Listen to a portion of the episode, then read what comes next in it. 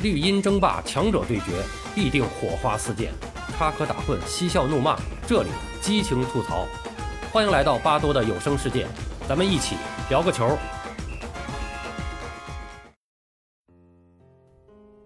朋友们好，我是巴多。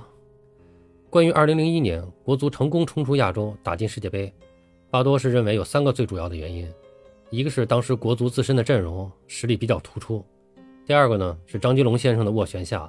国足在分组抽签上有了一个比较圆满的结果。第三呢，就是时任主教练米卢先生发挥了非常重要的作用。上一期呢，我们把前两个因素啊重点的聊了聊。今天我们就聊一聊米卢到底有多神奇。其实关于神奇教练米卢蒂诺维奇也是有着颇多的争议的，也有很多人批评他。但为什么他能够带领国足取得成功呢？不得不说，他的优点正好对应上了我们国产教练。或者说，国内足球管理者的短板，他的成就可以说是和当时国内足球的现状相契合了。所以，米卢和国足的合作堪称一次完美的双赢。米卢能来国足呢，还要感谢当时还在北京国安俱乐部任职的国内著名的足球评论员张璐先生。呃，是张璐先生的联系引荐，米卢呢正式进入国足的选帅视野，并且正式开始接洽。呃，当时的米卢呢，应该是一种半赋闲的状态。我的印象中。他当时的职务啊，是在韩国国家队内担任了一个顾问的角色，那么这是一个比较虚的职务，所以在接到中国足协的邀请后，他也是比较积极主动的进行了沟通和谈判。那么站在中国足协的角度，当时米卢的特点和执教经历，正是我们需要的。此前米卢已经是国际足坛比较知名的教练，但他的主要成绩就是在带国家队上，特别是带领实力并不突出的国家队在世界杯上取得比较好的成绩。那我们来看一下，一九八六年，他带领墨西哥队参加了世界杯，打入八强。一九九零年，意大利世界杯开赛前三十天，接手哥斯达黎加队，率队打进十六强。一九九四年，他带领美国队打进十六强。一九九八年，世界杯开赛前受聘于尼日利亚队，在法国世界杯上打入十六强，其中小组赛在落后的情况下，三比二逆转强大的西班牙队，成为人们至今难忘的经典。而国足在经历了前面六次冲击，六出祁山是寸功未立啊！从中国足协到广大球迷，对国家队能够进入世界杯是非常的渴望。这时正好和米卢的特点和需求就对应上了。米卢也是带领过一些俱乐部队，但成绩就不像在国家队那么突出，所以说他是带国家队打世界杯的专家和专业户。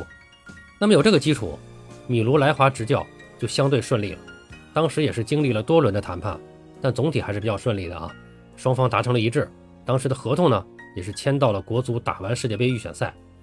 事后证明，这是一次非常正确的选择。在选择外教方面，我们走了很多的弯路，包括在这之后也是进了很多的坑。但这次真的是一次非常完美的决定。米卢带领国足从两千年二月到二零零一年十月，一共只用了一年零八个月的时间，就成功带领国足打进世界杯，可以说是功不可没。理应载入中国足球的史册。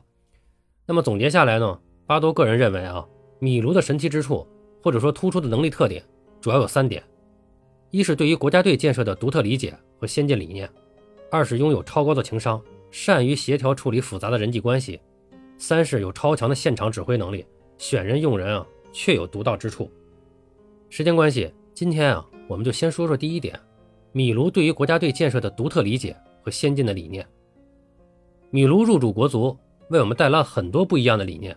比如说，他一直强调的态度决定一切，强调快乐足球，坚持多打热身赛，坚持飞行集训，等等等等。态度决定一切。现在看来啊，这似乎就是一句鸡汤。但是米卢是真正把它贯彻在自己的选人用人上，贯彻在在国家队的这个建设上。在国家队里面，同水平的球员啊，可以说很多，并没有谁是不可代替的。米卢看重的就是在训练和比赛中的态度。既然我选你进国家队，你的水平就一定是够的，那就看你在训练和比赛中表现出的态度了。态度不好，你水平再高也不会发挥出真正的水平，那我就是坚决不用的。而这个快乐足球，这在之前的中国国家队中真的是没有人提出过。我们始终强调的是什么？你来国家队为什么呀？你是代表的国家，对吧？你是为国争光。你要对得起这身中国队的队服，你要对得起“中国”两个字，对得起身后亿万球迷，这些都没毛病啊。但是历届的国足队员都是过不了心理关，总是背着沉重的包袱，所以一遇到关键比赛就掉链子。但是米卢提出了，踢球就是为了快乐，要在踢球的过程中感受到快乐，要轻松愉快的玩耍。那么他在训练中就引入了网式足球，自己也经常的亲自下场跟队员们一起玩这个网式足球。每次获胜的时候啊，他都疯狂的庆祝，快乐的像个孩子，也是用这种方式来感染队员。那么每次训练中，这种玩耍的项目占比非常多，由此也是引发了很多的所谓专家的批评，批评米卢训练不专业，没有技战术含量，总是在玩，甚至有人指出，米卢就是骗子，就是个混混，甚至是国际大混混。但就是不断在这种氛围的感染下，国脚们慢慢的有了在国家队集训很开心、很放松的一种状态，慢慢的就把这种感受带入了比赛。慢慢的就有了享受比赛的一种状态，那么这是历届国足队员都没有感受过的，为队员们能够在比赛中发挥出自己的水平奠定了一个基础。后来的十强赛中，队员们从始至终平稳自信的发挥，得到了大家一致认可。那么这在之前的国家队中是很少见的，这和米卢的调教可以说是不无关系。那么在米卢的任期内，他也是反复的多次和足协提要求。就是要多安排热身赛，要多打比赛，而且是多和强队比赛，打有质量的热身赛。那么在足协的支持下，也是尽可能的安排了很多的热身赛。米卢自己呢，也通过这个人脉关系啊，找了一些对手进行热身。那么这点呢，也和我们之前的一些做法就不太相同。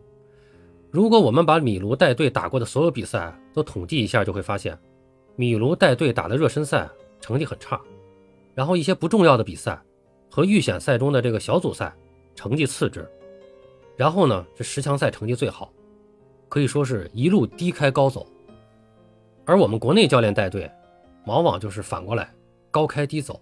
刚接手的时候，球队面貌一新，打得很好，成绩不错，一系列的热身赛更是成绩斐然，经常打出来多少多少连胜，多少多少不败的成绩，那么让大家的期望值呢，也是都非常的高。然后在最重要的比赛中呢，打得一塌糊涂。全面崩盘，最后呢，黯然下课。那么，其实回顾当年米卢带队的过程，一路上也是质疑声不断的，主要就是在热身赛中啊打得很差。但相对来说呢，你现在看那些比赛的对手也都比较强，或者说呢都是很认真的在踢比赛的。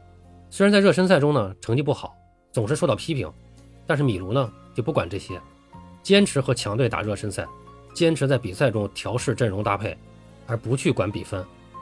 那么这点也是希望当下的国足能够认真琢磨一下。虽然我们现在有疫情等外在因素的影响，热身赛的安排受到了限制，但现在在国外长期集训，还是要想办法安排一些热身赛。光训练是没有用的，某个战术、某个组合到底管不管用、好不好使，那是要到比赛中去检验的。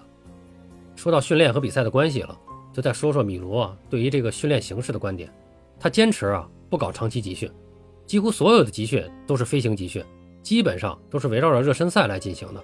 有热身赛要打，就组织集训。那么一般呢，也就是赛前三天左右来集结，打完比赛就散，各回各队，各找各妈。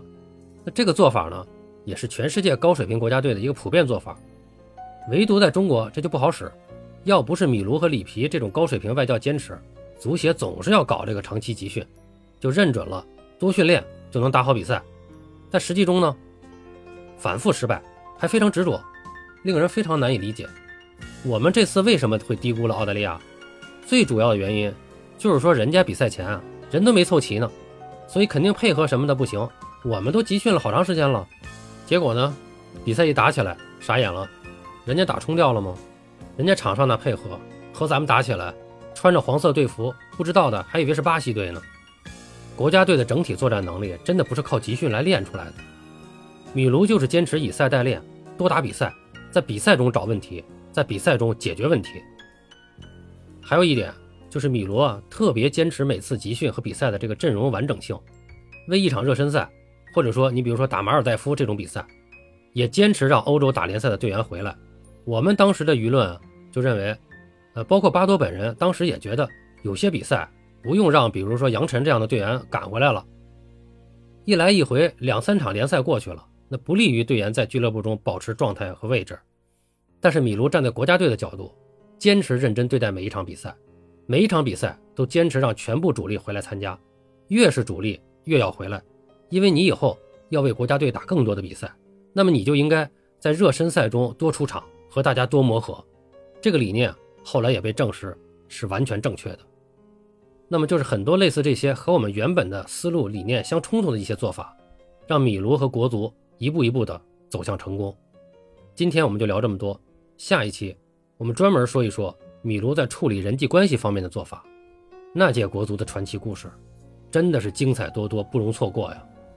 巴多聊个球，我们下期再见。